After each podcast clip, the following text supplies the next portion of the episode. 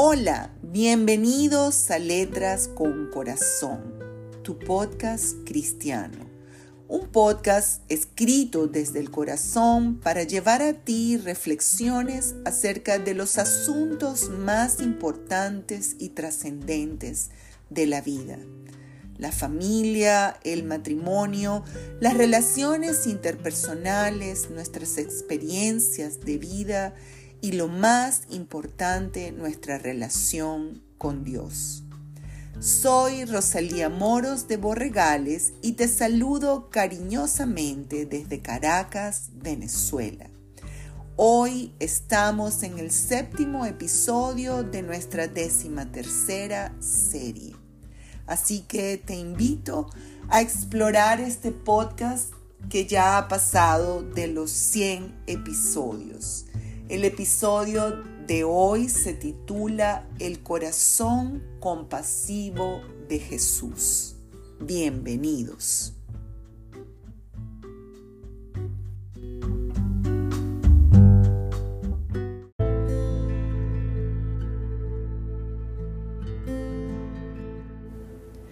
El corazón compasivo de Jesús.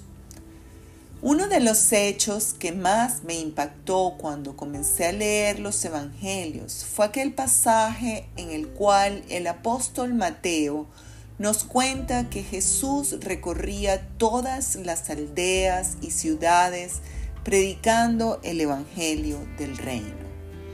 Y donde quiera que Jesús llegaba, sanaba las enfermedades y dolencias de aquellos que eran traídos a él porque Jesús era movido por un profundo sentimiento que le impulsaba a hacer el bien a todos los que se acercaban a él. Y dice literalmente así, y al ver las multitudes, tuvo compasión de ellas, porque estaban desamparadas y dispersas como ovejas que no tienen pastor. Eso se encuentra en el capítulo 9 del Evangelio según Mateo, del 35 al 38.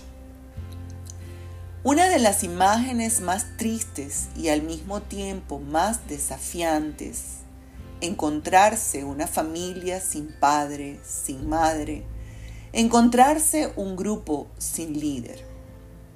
Jesús los veía como ovejas sin pastor tenía un propósito divino que cumplir con aquellas multitudes errantes.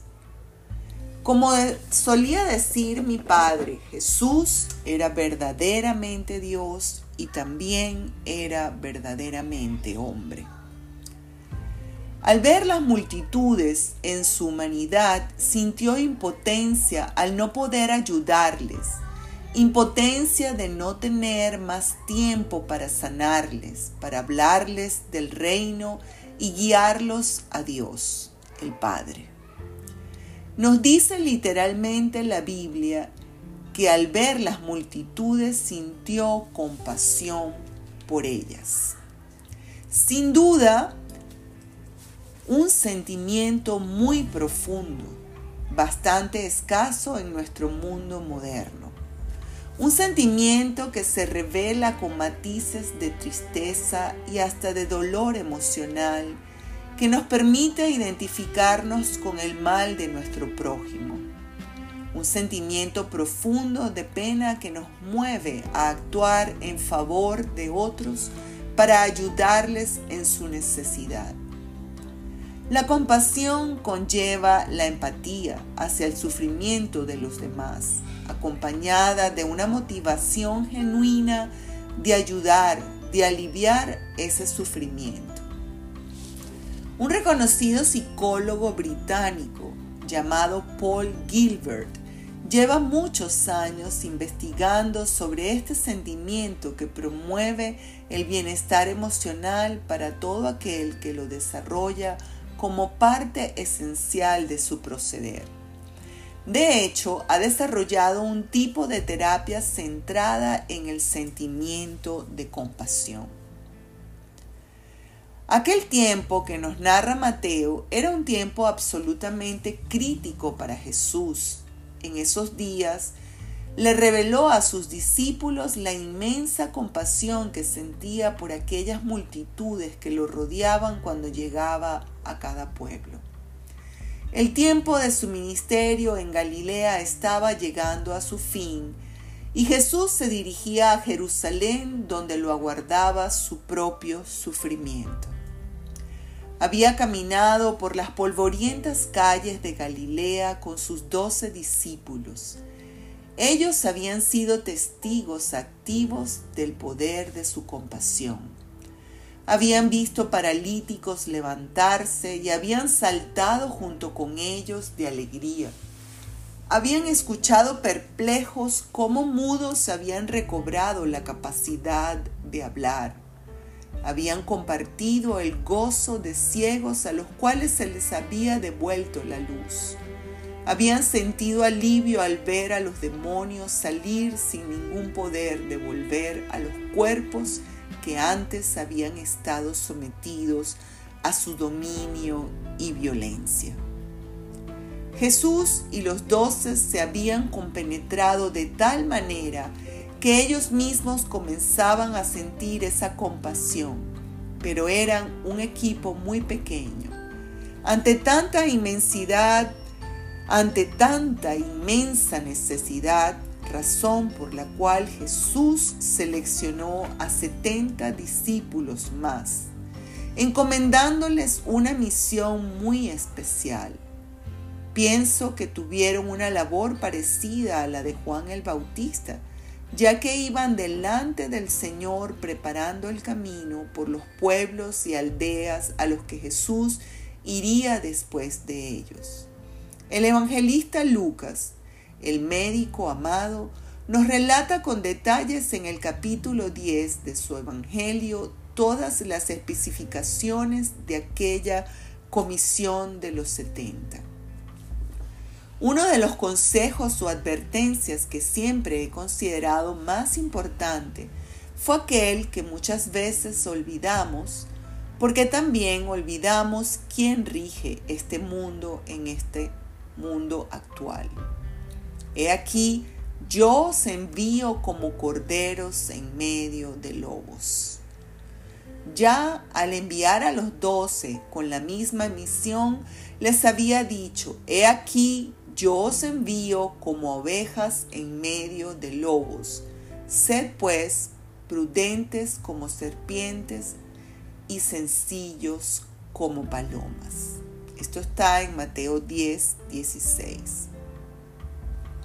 Sin duda Jesús sintió una gran compasión por la gente, pero como todos los buenos sentimientos, a diferencia de ser ingenuos, son sagaces e inteligentes. Por esta razón, al enviar a sus discípulos, los preparaba expresamente para enfrentarse con lobos porque siempre están los necesitados y los que quieren impedir la ayuda a los que están en necesidad.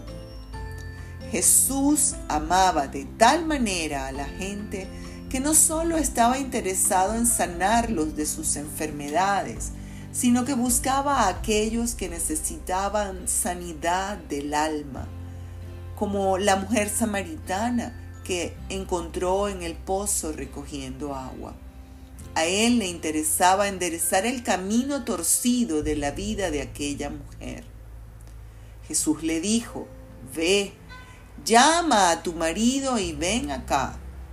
Y la mujer respondió y le dijo, no tengo marido. Jesús le contestó, bien has dicho, no tengo marido, porque cinco maridos has tenido y el que ahora tienes no es tu marido. Esto has dicho con verdad. Le dijo la mujer, Señor, me parece que tú eres profeta. Toda la historia de la mujer samaritana la pueden encontrar en el capítulo 4 del Evangelio según San Juan.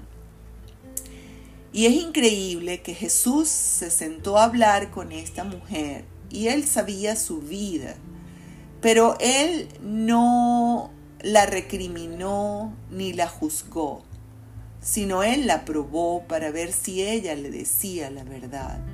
y cuando él le reveló la verdad, ella pudo reconocer que él era un profeta. También el alma de aquel recolector de impuestos llamado Saqueo fue intervenida por la mano compasiva de nuestro Señor Jesucristo. La Biblia dice que habiendo entrado Jesús en Jericó, iba pasando por la ciudad y sucedió que un varón llamado Saqueo, que era jefe de los publicanos y rico, procuraba ver quién era Jesús, pero no podía a causa de la multitud, y Saqueo era muy pequeño de estatura. Entonces, corriendo delante, subió a un árbol, un sicómoro, para verle, porque había de pasar por allí.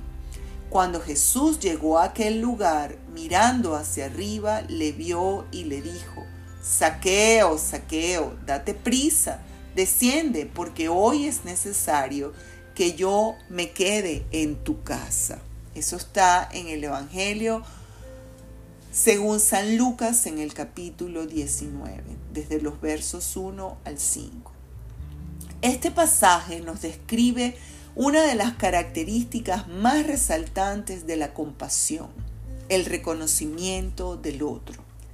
Jesús no atrajo a Saqueo llamándole a través de un juicio o con insultos, minimizando su ser. A cambio, Jesús lo retó a recibirle. Entonces él descendió a prisa y le recibió gozoso. Al ver esto, todos murmuraban diciendo que había entrado a posar con un hombre pecador.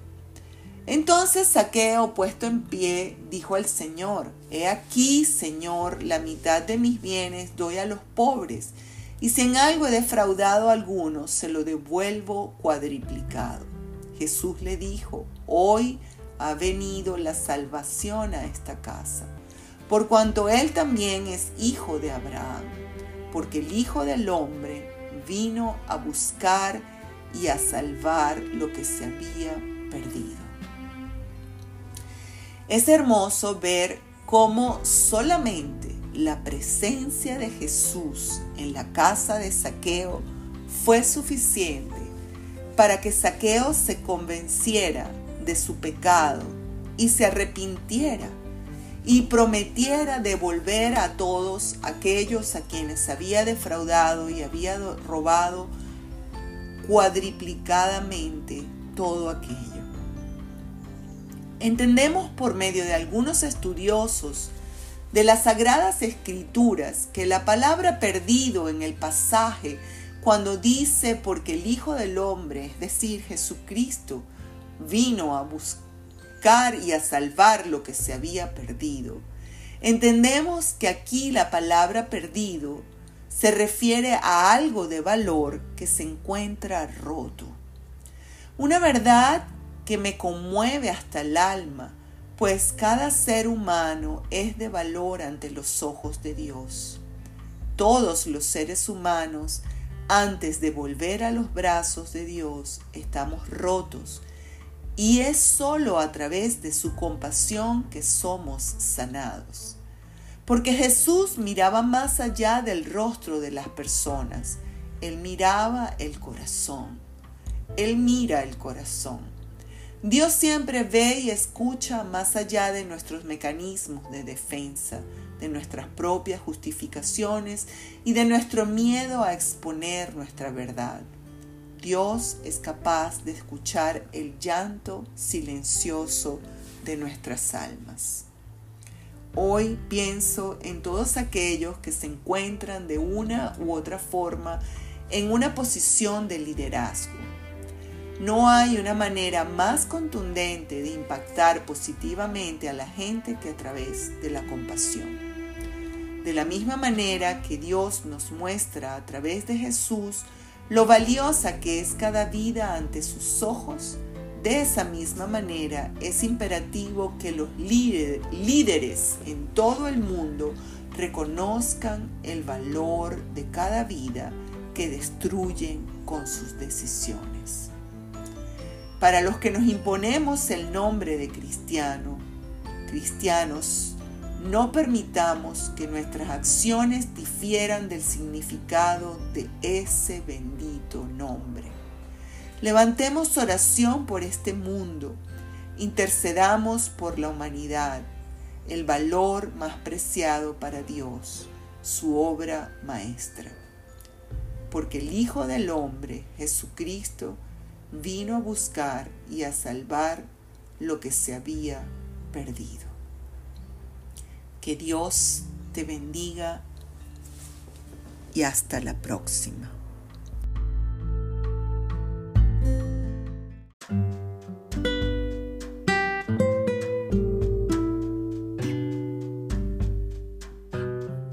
Has escuchado Letras con Corazón, tu podcast cristiano. El episodio de hoy, la compasión de Jesús. Si este episodio ha sido de tu agrado, si sientes que de alguna manera has aprendido a través de él, si de alguna manera ha impactado tu vida, te pido que lo compartas con tus seres amados y con todos aquellos que pienses que de alguna u otra forma podrías ayudar a través de este episodio. Desde Caracas, Venezuela, me despido de ti con mucho cariño para Letras con Corazón Rosalía Moros de Borregales. Hasta la próxima.